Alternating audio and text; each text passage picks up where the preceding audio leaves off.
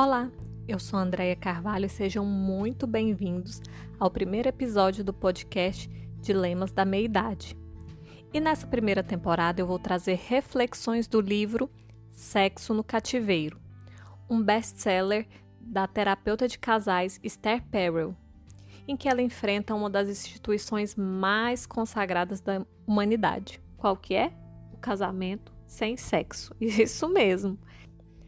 Por meio das histórias dos pacientes, ela vai apresentar sua visão de como manter a paixão no relacionamento de longo prazo. Quer saber mais? Então vamos lá. O tema do episódio de hoje é a cilada da intimidade pelo diálogo. A gente vê assim muitos casais reclamando, especialistas concordam e, e tem muitos estudos que alertam. Depois do casamento, as pessoas têm relações sexuais menos frequentes mas por que será que isso acontece? E de acordo com as psicólogas, com as sexólogas, a segurança de um relacionamento estável realmente faz diminuir a sedução entre os parceiros. Será? O desejo, que já foi conquistado, ele diminui um pouco e quando os casais relaxam e começam a viver uma rotina, onde o sexo passa a não ser prioridade. Você concorda com isso? Bem, a autora, logo no início, ela fala sobre essa segurança e previsibilidade dentro de um casamento. Que isso é importante, sim, mas que a longo prazo os casais não vão criando aquele mistério, aquela sensação de conquista, o que afasta o desejo. Mas será que é possível manter a chama acesa nos relacionamentos estáveis? Aí você me pergunta: e o que eu devo fazer então? Será que eu estou falhando em algum aspecto? Você revisita, né, seus pensamentos, sua relação. Mas calma. Eu venho lembrar que cada relação é única. Não há dicas, não há manuais de como melhorar o seu relacionamento. E o que eu vou trazer aqui para vocês são reflexões para que você pense e, se quiser tentar melhorar algum aspecto, que você possa usar isso como referência. E o amor? O amor é importante mesmo para um casamento de sucesso? Bem, na história, resgatando a história, a gente vê que o amor dos casamentos é algo bem recente. Antes, na época das nossas bisavós, das nossas, até das nossas avós, o casamento ele era arranjado pelas famílias por uma questão de sobrevivência, de interesse econômico e também uma parceria vitalícia para a vida, já que era tão difícil viver no mundo sozinho. Então era preciso o casamento e ter essa, essa parceria para a vida toda. O amor, ele podia até surgir da convivência, mas era um plus. O casamento no passado, ele era mantido mais com o respeito. E como que o povo fazia sem amor naquela época? Não, sim, não precisamos generalizar. Não todos os casamentos não, não podia né, surgir o amor, a paixão através da convivência, da admiração, isso poderia surgir. Mas as pessoas supriam sua necessidade afetiva com outras pessoas. Elas viviam em comunidade, tinham as igrejas, os homens tinham o trabalho, os outros amigos, as mulheres tinham a igreja, muitas mulheres trabalhavam também, só as mais ricas que não, mas as pobres sempre trabalharam, né? Então tinha o trabalho, tinha os filhos, eram muitos filhos, então não tinha tanto essa vida isolada como hoje a gente pode ver. Tudo mudou com a era industrial e a modernidade. Então, houve um isolamento das famílias, um número menor de pessoas dentro da casa, menos filhos, menor contato com, a, com os parentes, vizinhos. Hoje em dia, a gente nem sabe quem é o vizinho, né? Dependendo do caso. E a busca pela intimidade passou a ser uma necessidade. Ela se tornou o principal antídoto para as vidas cada vez mais solitárias. Então, Antes, a mulher não tinha voz, não tinha vez. O aumento da independência feminina trouxe ênfase ao diálogo e o discurso nos relacionamentos.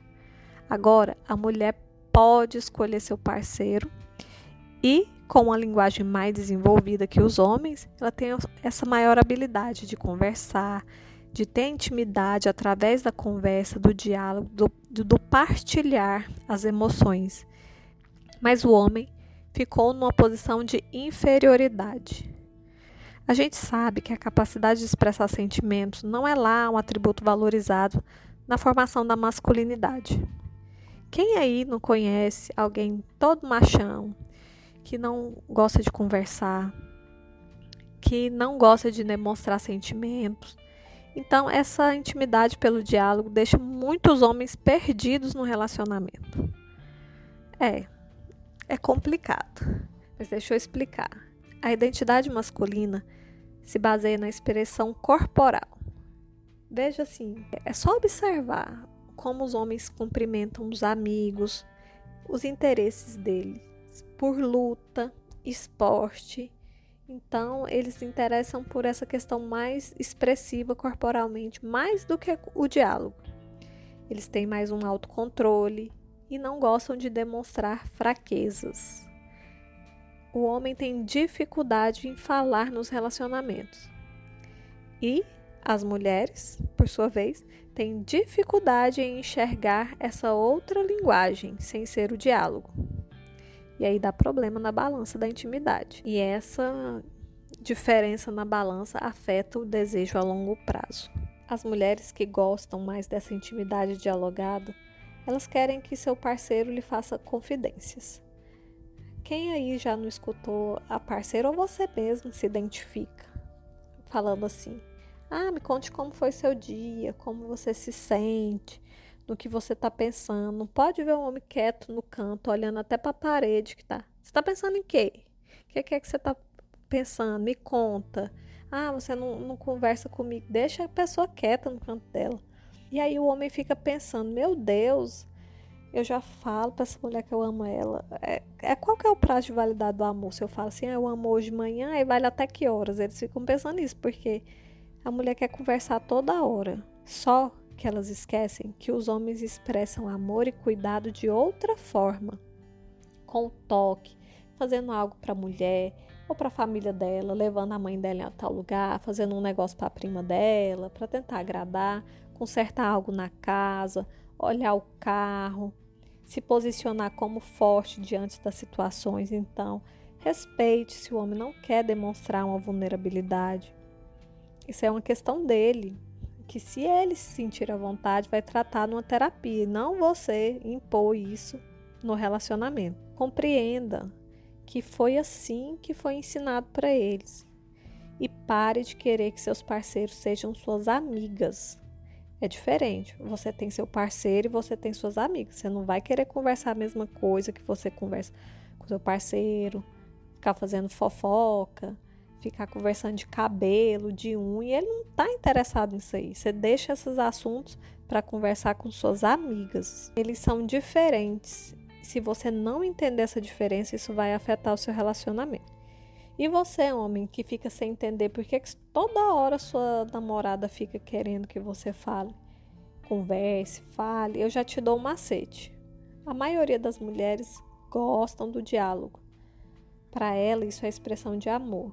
Você falar que ama, tecer um elogio, falar que ela tá bonita, que ela tá cheirosa. Para a mulher, para a maioria das mulheres, o amor é vinculado às palavras. Então, Fale mais, tente falar mais, tente elogiar mais, que isso vai fazer toda a diferença. Muitas mulheres e até alguns homens gostam dessa intimidade dialogada, mas acabam invadindo o espaço do outro. E é isso que você tem que perceber. Que se o seu parceiro tem essa linguagem mais de expressão corporal, essa imposição pelo diálogo vai afetar o desejo e vai minguar a relação. Por quê?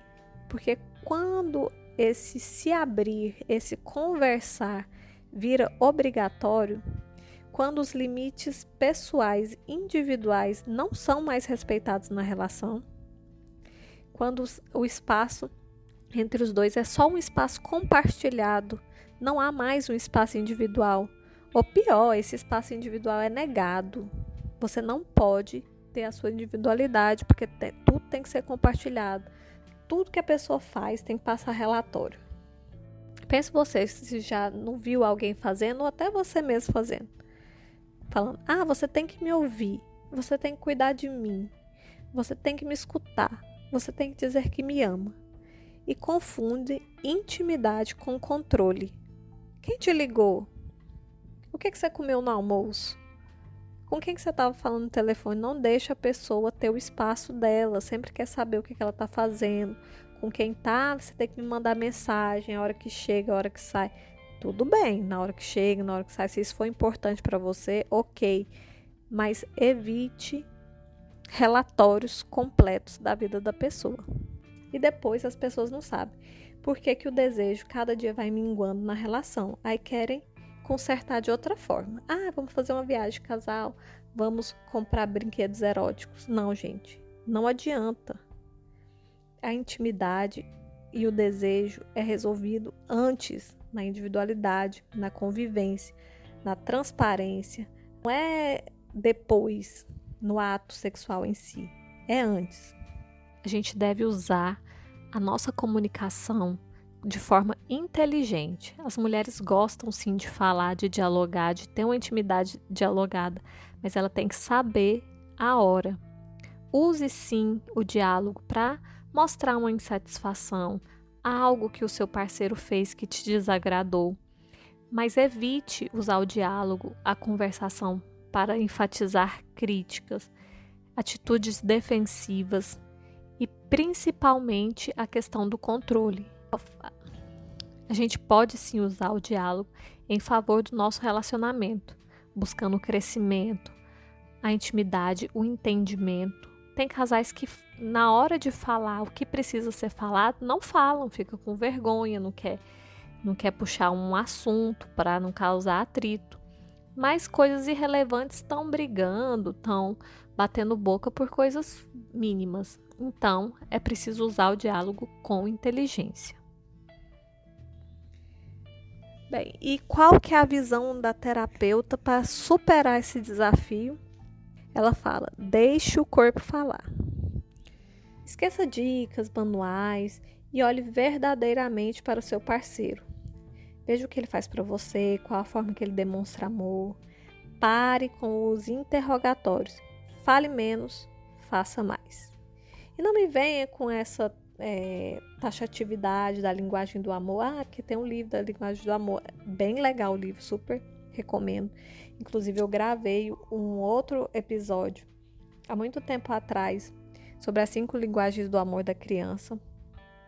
É bom você conhecer os tipos de linguagem para que você tente de várias formas e não fique presa à regra. Ah, meu marido ou minha esposa é atos de serviço então vou só fazer atos de serviço. Não, você vai fazer tudo. Você vai fazer atos de serviço, presente, é, palavras de reforço, toque físico, tudo.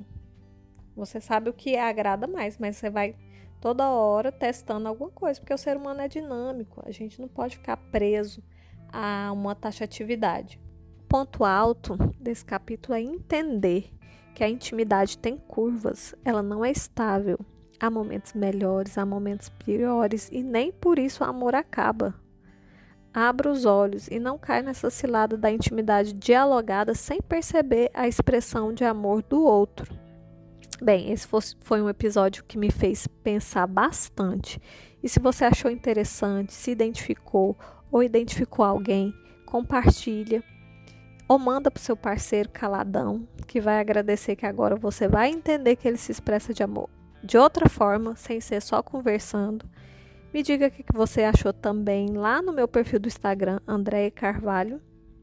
O Carvalho é com W no lugar do V. E até semana que vem com essa série maravilhosa sobre o sexo no cativeiro.